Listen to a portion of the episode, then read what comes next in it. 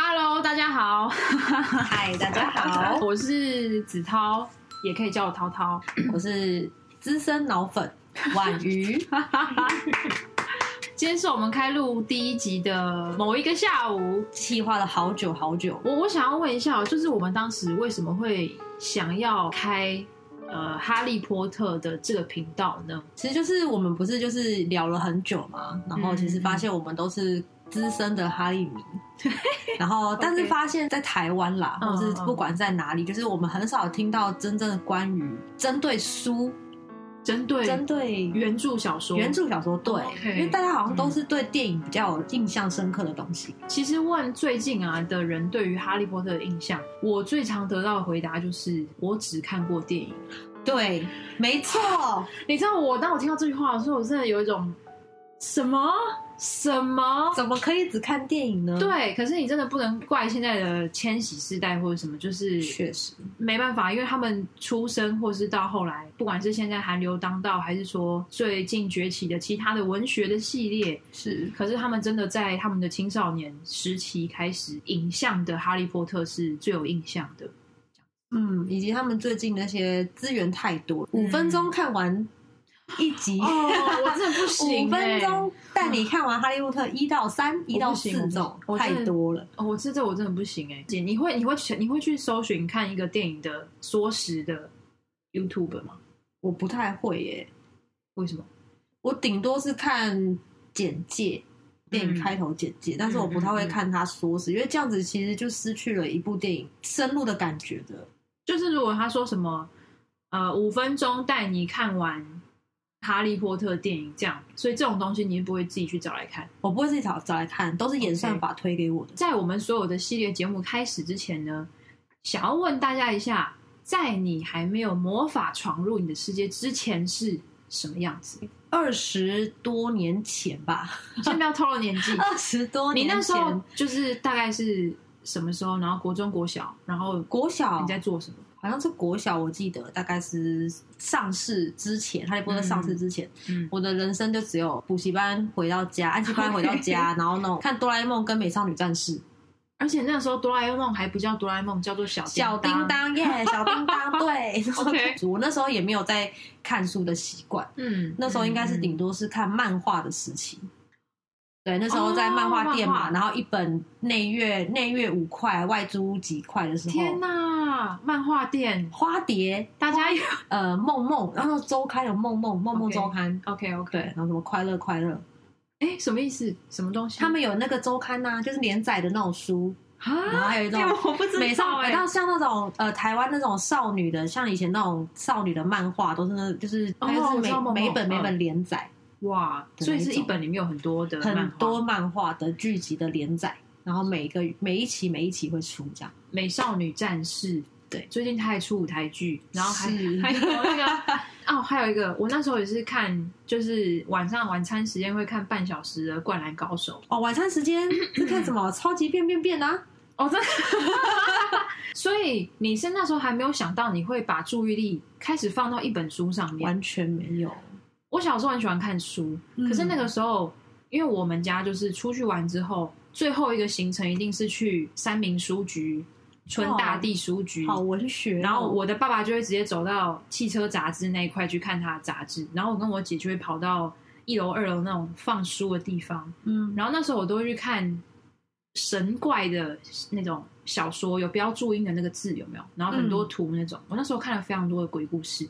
然后每次看完我都会买一本回家，一本一本。所以我只要架上有几本，就是我们家人出去玩了几次。因为我妈妈是就是现在称护理师，就我妈妈是护士，然后她以前她上班很忙，她一天就是被切割成早中晚班这样，所以她几乎没有时间照顾我们。嗯，然后后那个时候他让我们打发时间的方式，一个是他会买那个小虎队的录音带给我们听，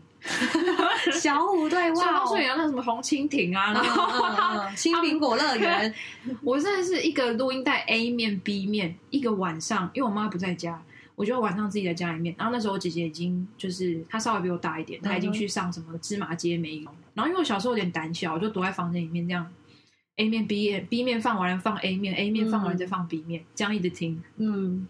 然后到我们大一点的时候，那时候大概五六年级，我妈就开始租日剧，她租那个《魔女的条件》哇哦，龙泽秀明跟松岛菜菜子，然后还有那个，反正那时候他就租很多日剧，什么《三十拉警报》《海滩男孩》《处女之路》，他就是给我们看日剧。你这个要不要开一个另外一个日剧？ 好，对，总之就是我那时候就是被日剧，然后卡通也有，我很喜欢看《美少女战士》，嗯超喜欢，我最喜欢火星仙子，我也喜欢我心哎，哇 哦，我姐喜欢木星仙子，嗯，对，然后但后面我喜欢冥王星， OK，我喜欢天王星，超帅，冥王星对对对。你在什么时候去发现这本书的？这就是要感谢我的妈妈了。怎样怎样？ 那时候嗯《哈利波特》进来的时候，其实刚开始没有太大的宣传，没有太大的，就是也没有太对广为人知。，对对，真是某一，天的晚上傍晚吧，然后嗯我陪我陪着我妈去大卖场，她就摆在一个大卖场的一个就是结账口的一个那边有一个小的一一堆，她就叠了一堆童书吗？呃，没有，他就叠了一堆的书，然后就特别有一个花车，里面全部摆满了《哈利波特》第一集，然后叠的像是像一个金字塔一样。对，认为最显的鲜艳的摆设。然后我妈说：“哦哎、要不要看这个？”我想说：“哦，好像还可以，还薄薄的。”哦，那是我第一本嗯嗯小说哎、其实讲真的，应该我是为了买而买，想说可恶，这一出来没有花在我身上，然后我就买这个。我说妈，我要看这本书，好啊好啊，就是你要看，人家也书嘛是书，他也不会分辨是什么，你没有注意很好啊，就是你长大了这样。哦第一本没有注意的嗯，小说这样子，你就结账了，这样我我妈就结账啦，我对我妈妈就结账了，然后直接我两天就解决，真的吗？你认真？对我认真两天解决，你两没有没有在夸张吗？真的没有在夸张，就两天就解。对，就哈利波回去特，对，回第去一的一集个晚上，然后就熬夜了嘛。是怎样？啊 我好难想象两天吧，一本，小说然后就把它看完了。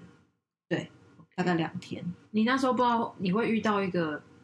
改变你一生的书，真的我没有办法想象哎、我从书就爱上它。因为我爸爸以前他就是时间他是上夜班，在我生日的那一天半夜，然后他就类似那一天好像跟他的客户有点喝醉这样，就他就回来就是拿着那一本书，然后跟我说：“哦，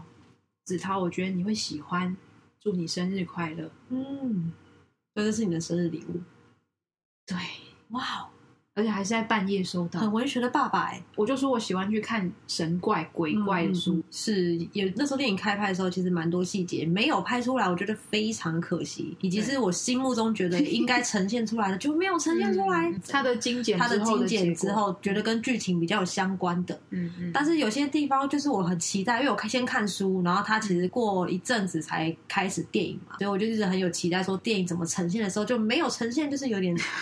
失望。 OK，后面可以慢跟大家分享，就是这个小说在我们家掀起了唯家庭革命，这 样就觉得哦，也是对对对，影响我很深的一部。我们两个人其实都算是跟哈利波特这个角色一起长大。他在小说里几岁，我们就几岁，我们就几岁。所以第一集的时候是11哈利十一岁嘛？那个时候学校的同学知道这本小说吗？看的时候，他们会跑来说你在装什么认真，然后我说我在看《哈利波特》，你带去然后学校他们说看哦对我带去学校 看，我在带去学校在上课的时候 OK 就是老师在讲他的课，装什我么在下用面看功？ 他说装什么用但不功？是因为我在看下学课校还在书啊看， ？OK，对，下课还在看，嗯，所以我才有办法两天结束掉啊。然后他们就说：“哦哦，原来哈利是这样波特好像有听过这样子，有几个属于读书挂的人有听过，所以我就是靠这本书来融入他们读书群。我的话是因为我六年级的时候去考音乐班，所以那时候其实，在一直练琴跟准备音乐考试的压力下，其实我是压力蛮大。我反而跟婉瑜比较相反，是我比较没有时间去看书，但看书的过程成为我的救赎。就我要练琴，一直练，然后一直准备考试。那我放松的时间，我才能看《哈利波特》。嗯，所以其实那时候学校的时候，并不是所有的人都知道这部小说。我们看到它的封面，大家知道这件事情吗？就是我们的《哈利波特》封面嗯其实是美国版的封面。那时候婉瑜发现一件很有趣的事情是，美国版的封面嗯它是由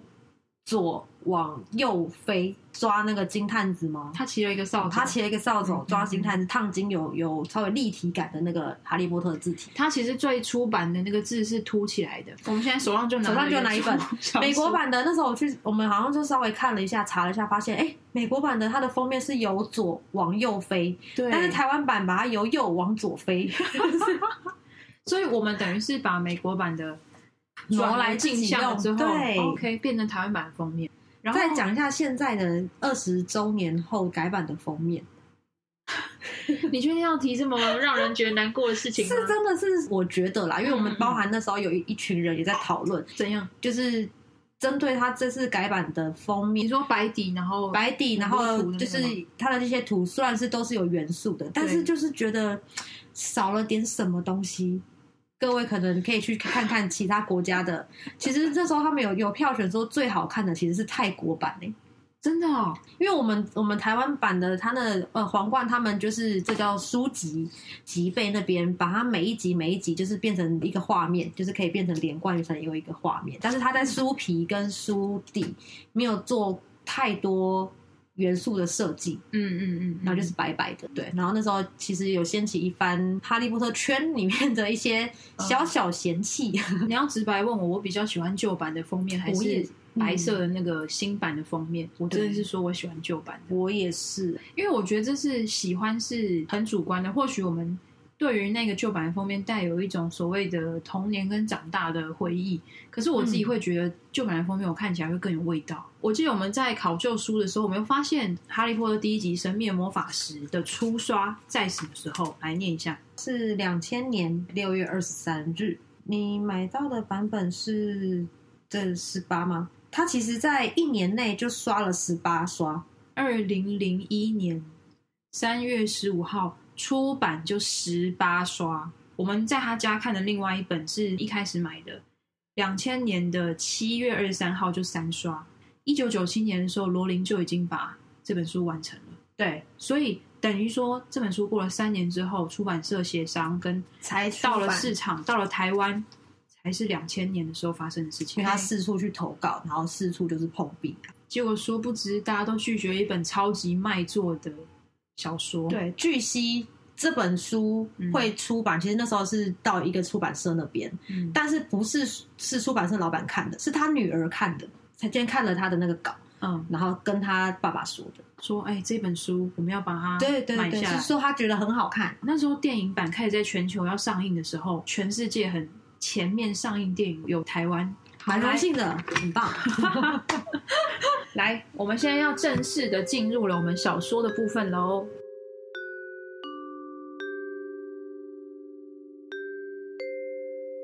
好的，我们回来喽。 Hello， OK，我们正式进入了第一集小说的内容。他有在讲一件事情是，让哈利在一个所谓脱离魔法世界的环境成长。我你觉得为什么就是那个时候邓布利多会选德斯里家当做哈利成长的地方？第一个，嗯，应该是亲，因为是他的家人亲戚，呃，他唯一在世他上唯一在世上仅存的亲戚，戚就是在那个。但为什么没有选择波特家族？啊你觉得哦，对耶，波特家族他也是一个蛮古老的魔法家族吧？这个可以跟大家提醒一件事情，就是哈利的妈妈对，莉莉莉莉但是佩妮阿姨是，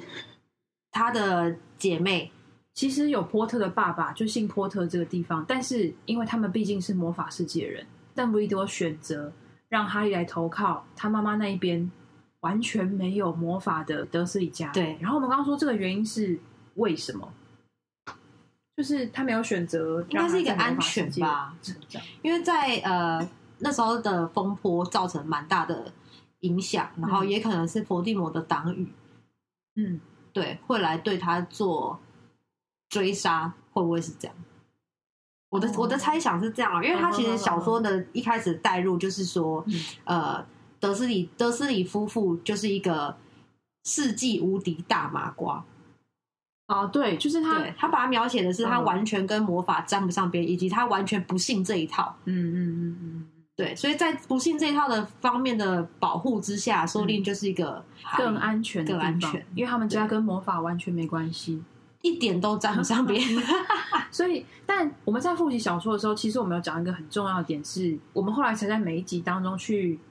逐渐发现，原来哈利他的那个水蜡树街的附近嗯，有邓布利多对于他的布局，嗯像那个费太费太 太拖着一个猫罐头，法网拖着猫罐头的一个对一个老太太，她其实是一个爆竹，没错，她就住在她旁边。其实很在在小说里面有很多场，从小哈利波特就被委托丢在他们家过很多遍，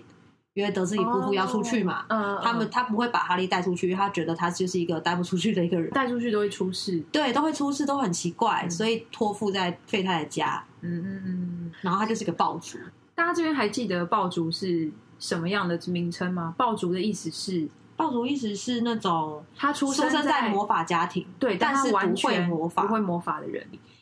跟麻瓜差不多，还要同等。在我们所熟知的，大概就是费太太跟飞西。哦，对对。然后我们一开始就是我们其实有去阅读的过程当中发现，我们不是说佩妮阿姨是莉莉的姐姐吗？对对，就是哈利妈妈的姐姐。然后我们说，其实她就有点像是一个无神论的，她没有信仰，她对魔法巫术这一块是一个杜绝状态。那对，我们就说，哎，就跟小朋友小时候看得到精灵，看得到一些像神怪一样这样的感应，可是长大就会消失，是因为你越不去感受它，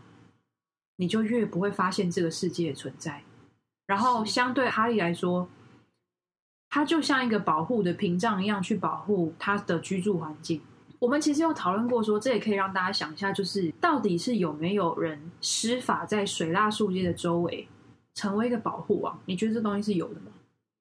我觉得没有诶、越保护一个地方，那地方就越可以。他不是特定的魔法去保护这里，而是他选了一个可能跟魔法最无关的地方来安置哈利的童对年啊，在跟麻他瓜的世世界界。嘛，我是这么想啦，不知道大家是怎么想的。嗯，嗯，邓布利多希望哈利的人格能够在一个把他视为正常人，不把他当成是一个神圣的人物，或是是一个拯救世界英雄这样的环境里面，让他成长。在那个魔法世界来讲，哈利很有名，是那个活下来的男孩。甚至在他们得知那个伏地魔还不知道是否是死了的状态的，就是消失的状态的时候，他嗯是举国欢腾的，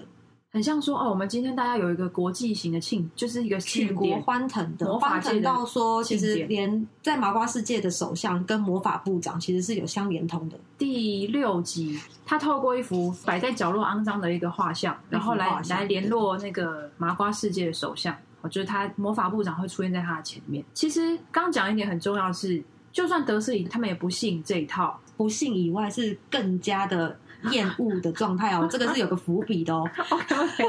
好，我们先保留这个伏笔。那时候啊，德斯里就有说，他其实在街上还看到一些奇装异服的人，穿斗篷的 人其实是有巫师，住在麻瓜世界的，对，这才 是最妙的地方。我们都以为他们是隔一条线，但不是，是他们有人在麻瓜界，但平常对穿的很像麻瓜，隐藏在里面。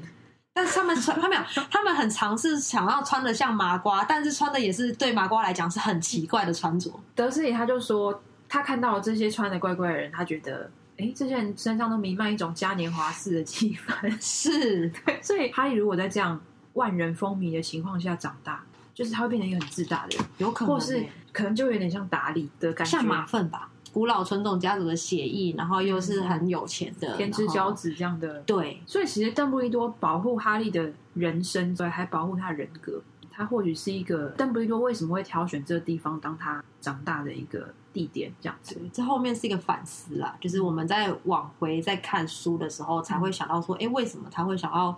把它留在水蜡树街，而不是可能给魔法世界的某一对某一个个亲戚养，提早给卫斯理家族养也 OK 吧？对不对？其了实解可是又没有，嗯，他让他每个暑假都回去。对，对一定要回去，嗯因为好像是说他身上有一个他妈妈那时候下的一个保护咒，到十七岁以前。我们这时候要来讲一个他们家一个非常有趣的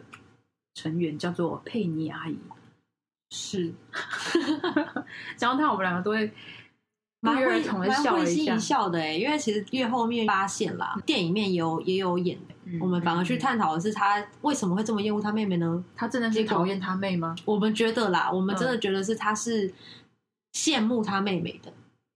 就是羡慕转为一种嫉妒，嫉妒自己没有这个能力的那种，对。对所以我干脆头脑转换成是我不相信这个东西存在。我那个优秀的妹妹，然后得到有这个能力之后，嗯然后呃那个什么该死的破学校，然后就是嗯记了这个通知之后，父母都很开心，关注力全部都在妹妹身上。所以你不觉得他这是一个很？我们那时候做过一个假定，嗯如果今天霍格华兹同样把两封信，一个给莉莉，一个给佩妮，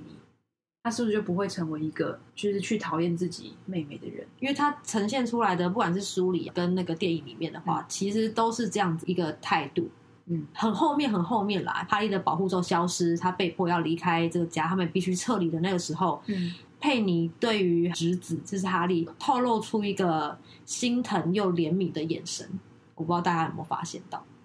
在电影也有演出来，然后书里面他是对他做了一个拥抱。我觉得这边可以跟大家讲一件很有趣的事情是，你就会发现，其实佩妮阿姨，我们为什么说她有趣，是因为她其实对魔法这件事情的感情是很复杂的。对，他们家是麻瓜家庭，所以等于莉莉是爆竹的相反嘛。那时候马粪才有一个词这叫叫马种，就对是出生在麻瓜家庭，但是有魔法天赋的人。是，我也希望是我是这样的人。 然后你知道，哈利某个程度上对于佩妮来说是一种魔法世界的连接。如果他今天真哦的跟哈利离开了，断、掉了，嗯他这个所有跟他妹妹有关的回忆，跟他妹妹曾经去了什么怪胎学校这种想法，会直接整个断掉。对，所以其实，在哈利的身上啊，我觉得佩妮找到一种对他妹妹的唯一的一个连结，就是又爱又恨。但是如果今天哈利真的完全去了魔法世界，跟他们家再没有关联，我觉得都会是一个佩妮对这个他从小家庭的一种道别，你知道吗？他没有办法嗯，再有这样的，换一个另外一个角度来想，那个威农一丈他真的有那么讨厌魔法吗？对，如果没有佩妮阿姨就是只说他多讨厌啊，去渲染这个东西的话，你觉嗯得威农一丈他有那么讨厌魔法吗？我觉得不会。就他顶多是不了解，可他不会到小说里面就有讲。来来来， 他说从哈利出生那一刻开始，对，从哈利出现的时候开始，杜绝一切邪魔邪魔外道，对，有，他说，我们来来，我们来看一下小说里面他有讲，就是威廉龙一这样讲得很有名的一句话，他说，自从我们从门口，然后把哈利带进家里面那一刻开始，是 就要杜绝一切。就是胡说八道，我是觉得啦，如果没有佩妮阿姨的讨厌而讨厌，我觉得威农一丈也不会到这个地步、恨屋及乌，对，爱屋及爱乌屋的反及面嘛，乌，对，他就是恨爱屋及乌。。对然后我们还提到另外一个，是我们刚刚不是说，就是哈利小时候很常去费太太家嘛，嗯，那、其实费太太是有点像邓布利多安插在他们家旁边一个去看哈利的状态的人。对，然后我们那时候想到，其实佩妮阿姨可能可以去上像爆竹课程，可 是可是重点是佩妮阿姨是在麻瓜家出生的，她等于是完全没有是魔法的天赋，她连一点点可能都没有。然后我们嗯前面有提到一件事情是说，巫师啊，如果在校外去展现魔法，就是去施法的话，嗯，这个东西会被魔法部发现是为什么？他们有一个魔法侦测的机制啊，可以分别说他们是因为情绪，还是真的去施咒，嗯拿起魔杖去施咒。所以只要巫师在学校魔法界以外的范围，魔法部是会知道你在那里施展魔法。嗯像海格去找他的时候，他的破掉的魔杖就藏在他的小雨伞雨伞里面。红色小雨伞，可是我记得他有用那个雨伞把那个达利的屁股让它长出一只猪尾巴，对，但是他是成年巫师，他成年巫师了， 对，他是成年巫师了。所以其实是魔法会知道这些事，只是跟你有没有成年，或者说你做这件事情合不合法，他们是知道的。然后我们这边跟大家讲一个很有趣的、哦，那个时候霍格华兹就是一直寄信嘛，他甚至精准会知道说寄信的地址是水蜡树街的站在地毯啊地毯上，上的哈利波特，他那时候一开始是壁橱内，壁橱内的哈利波特先生收，嗯，嗯到后来他们举家逃难到一个海中央小岛的时候，就对直接说海中央小岛的那个地毯上的哈利波特先生手。对，所以我们就说他这种追踪器的概念，除了知道他在哪里施法之外，只要你的名字一列入霍格华兹的名册，你人在哪里，他们都知道你在哪里。所以那猫头鹰很强欸哎、但我们有看那个全联的广告，那时候猫头鹰其实在鸟类当中不算非常聪明啦。对，这是题外话。 我们刚刚发现一件很有趣的事，小说里面说有一段，这个电影里面是没有演的。他说电影演到的是那个什么最经典场飞面，堆信到他最们经家典场中面就是今天礼拜天不会送信，然后就很开心，对，结果发现就是一直狂狂从壁炉里面嗯，飞天的一些信直接飞出来这样子。对然后再来就直接对去进入了那个海边小岛，嗯但是书里面呢很波折 哎、很酷哎、它是等一下，我要强调一点，大家一定对一个东西有印象。水蜡树街的那个他们家那个屋顶停满了上对猫头几鹰十只的猫头鹰，而且我们之前还讨论过说猫头鹰送信会不会有大便， 就是 那个满天的大便，他说哦，在交易厅收到猫头鹰的信的时候，头上是会滴被滴那个猫头鹰的便便。这蛮酷的，因为其实，在那个以前以前的魔法部，嗯，他们在部门跟部门之间送信的时候也是猫头 鹰，但是它现在取消变成那个呃魔法的小的小小的便条便条纸这个的那个纸鹤，他说但那时候为什么呢？然后就那时候那卫斯理个卫斯理先生就跟阿丽说，因为你不想要满头大便吧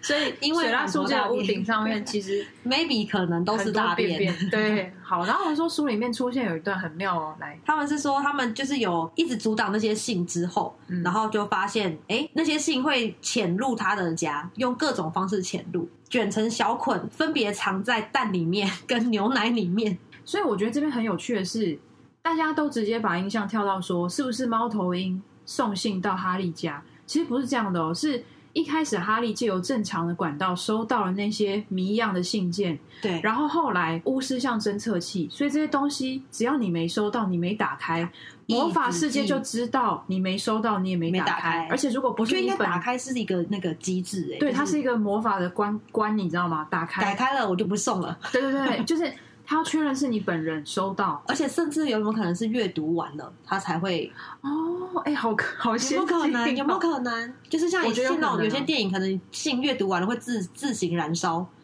荣恩在收到咆哮信的时候，旁边人不是跟他讲说，你不打开它就会蹦，它会爆大炸。爆炸，所以你要等他那一长串像骂完了之后嗯对，他妈妈骂完你的那个时信就会自己烧掉候。自己把自己吃掉。它的过程是很有趣，就是嗯，那些信会透过各种的方法进到哈利的家里，就是进到他对本人的附近这样子。所以小说里面说，他把这个信分别藏在两打蛋里面， 而且用满脸迷惑的送奶服务员透过客厅的窗户嗯，递给佩妮阿姨。你觉得会是？我觉得有，因为他是满脸迷惑的送奶服务员，他是直接藏在那个送货员被下了迷糊咒，哦然后他把那些藏在那个蛋里面跟那个牛奶里面，哎、所以这印证一件事情，不一定是猫头鹰送信。巫师一直都潜伏在麻瓜界，而且他们对可以发挥他们的影响力，但是他们对又同时暗中的施法去控制一些事情的发生，这很酷哎、然后这电影没有演出 来，然超后有中趣。间他们就是觉得受不了了，然后开始就是觉得要远离他们那个水蜡树节，嗯然后先从他们开车离开，然后就在呃路边的铁路风景旅馆他直先接 check 入 in 直接 check in 就住宿。嗯结果隔天一早呢，那个老板就说：“请问你们之间有一个叫做哈利波特先生吗？嗯我们大概收到一百封将这样的信。”老板的困扰，你知你知道卫斯理想做的事情就是拔除那一根魔法的德斯里，图钉，对，就他他想要做这件事情。好，敌不动我动，对，敌我动到我不动， 所以所以如果你一直寄信到这个地址来，那我我就就跑离开这里。对我就跑，你就不会再找到我们了。但他殊不知，我们刚刚说那个 GPS 的机制是长在哈利身上，所以只要他人到哪是他跑里，不了信就会跟着他到哪里。哦，没超有趣！错，然后后来才会到达最著名的，就是一个那个海海上小边岛海上小岛的小屋。是不是？其实他们有讨论过说，好，我们既然用一般的寄信方式，这种很压迫式的一百封， 嗯直接轰炸式的给你，可是嗯他们知道一直有人在阻挡他收信，嗯，所以他们干脆派一个当时把他带到这里的人叫海格。为什么邓布利多愿意把这么重要的事情，比如说跟一个像救世主一般这样的人送信给他，把他带来麻瓜世界？哎，是吗？是吗？是海哦，对对，海但是格吧海。格骑着天狼星的摩托车，哎，你还记得是谁的摩托车？对，天狼星的摩托车，因为这个电影也也有讲，然后小说也有说，呃，麦教授问他嗯说摩托车哪来的，然后他就说，哦，这是从天狼星那边借来的摩托车。你知道，光是这个过程，他就是我们刚刚说嘛，为什么邓布利多愿意把这么重要的事情，他连拿魔法石这件事情，他都交给海格处理。嗯嗯嗯，哈利那个时候被海格抱来水蜡树街的时候是什么状态？我们其实一直以为都是小 baby 强暴婴儿，想问一下大家的印象哦，就是大家还记得某一集电影里面呢、出现的画面是伏地魔拿着魔杖，然后对在那个围栏，就是他的那个床里面的那个小哈利施咒的时候，嗯第一集哈利是不第一是集是一个小朋友？对，他不是婴儿哦，他是一个很小的小朋友，有一两岁了吗？一岁差多，不多一岁多了，嗯，一岁多了，所以是一个孩童了，所以不是婴儿了。但是在他在电影眼中，把他送到那个他们的那个德斯里家的水蜡树街的时候，他是嗯包裹着毛毯的，所以那时候就以为是襁褓中的婴儿，对，但其实这边要跟大家说他一已经一些，岁多了，海格手上那时候抱的是一个小小孩，孩对，是个那因为孩子哦，那是因为个海睡格着的够大只，然后我们还说，一个小朋友要经过这么长的，他不是说他在中间睡着了吗？ 对，所以其实有点类似像让他能够安安稳稳的度过。我们现在是有怀疑啦，他不知道有没有在当中下一点魔法给他，让他可以不会晕船、不会晕车、不 会不会在中途醒过来那种魔法，然后让他安然的到水拉树街长但大。有有海格下咒应该是不太可能，我觉得，邓布利因为他多还比较有可能。对对对对对，我们讲到说，就是像很多重要的事情交付给海格，嗯然后他就很自然而然在哈利的面前说：“哎、那个巫师什么什么什么的。”所以其实海格是不知道哈利不知道自己是巫师这件事情。对，他在那个那个小岛上面的时候，嗯他很自然说：“哦，那个是什么最伟大的校长邓布利多。”然后每个人都一脸懵，哈利也是一 脸懵。他说：“什么？嗯对。然后当时我们看到这边，嗯我，们都有志一同的觉得，现场最了解状况的人就叫做佩妮佩妮阿阿姨，嗯 对对，佩妮阿姨，又是她，她真的是 key 耶、 她是一个全场唯一最了解这一切事情来龙去脉的人。对，她就在旁边看着。有有时候会想说，其实佩妮阿姨才是当时在水蜡树街那个楼梯上面有看完邓布利多给那封那整信的封信的人人，而且她甚至可能没有把那封信给德斯里看，她就随便编了一个理由，跟德斯里姨这样讲了什么什么，说、嗯哦，这我妹的孩子什么什么的，嗯他他出了是一个车祸怪死胎掉家啊什么，怪嗯胎家庭，但其实信里面可能都写的很清楚，但她没有给德斯里看那封信。对我们猜测啦，我们猜测。他也问说，所以你也不知道你父母在做什么，父母是怎么学到那些东西的？他们觉得学到什么？就是我父母是死于车祸吗？因为这是佩妮阿姨告诉他。我们那时候其实有想到一点，就是说为什么邓布利多也不希望他在一个一知半解的情况之下去了解魔法世界。就是第一个好啦，如果今天佩妮阿姨真的跟他讲说，你有一对魔法的，你有一对是巫师的爸妈，他会一直想，可能会一直去想去找探他的索生父母，然后会去想找说，哎、我爸妈到底是一个什么样的人？然后是这个另外存在世界到底他真的在那里吗？还是什么？为什么我都不知道？就是我觉得这个对于哈利在人格成长上也会有一定程度的影响，而且我觉得不见得是好事，他反而就是直接把他完全不完知全道不知道，嗯这样子反而他会觉得说这是我唯一的家。好，我们最后来做一个总结喽。 我们从哇，我们从一开始就是聊到了现在。那最近嗯呢，官方有公布一个蛮令人开心的消息，对，就是《哈利波特》即将出影集了，而且是为期七季，然后再来是确定演示为期十年，这都是从呃华纳官方跟 J.K. 罗琳嗯，口中说出来的，完整令人令人振奋的消息吗开心的消息，真的。嗯嗯，因为其实，在书中就是每一集每一集啦，都会有一些嗯小小遗憾，就是我们看了书的人，然后我他们看电影看电影之后没有呈现的地方，其实很多是真的很多，真的蛮多嗯。的。就像第一集，我最想要看到的就是那个皮皮鬼的出现，他们是电影是怎么塑造这个角色的？嗯，有其实也有报道说，其实他的部分一直都有拍，只是可能考量说，如果真的要让皮鬼这个角色线出现的话，可能会觉得哎、诶不够完整，所以他们干脆就没有让这个角色出现在电影里甚面，至有找人去演这个角色了，，对，就是他的部分是有的，就是但是对拍，但他没有后来但后面没有放进呈现出电影来里。面。我自己啊，就是我自己私心是，嗯就是我想看《静音森林》里面长什么样子，因为其实我们看到的时候，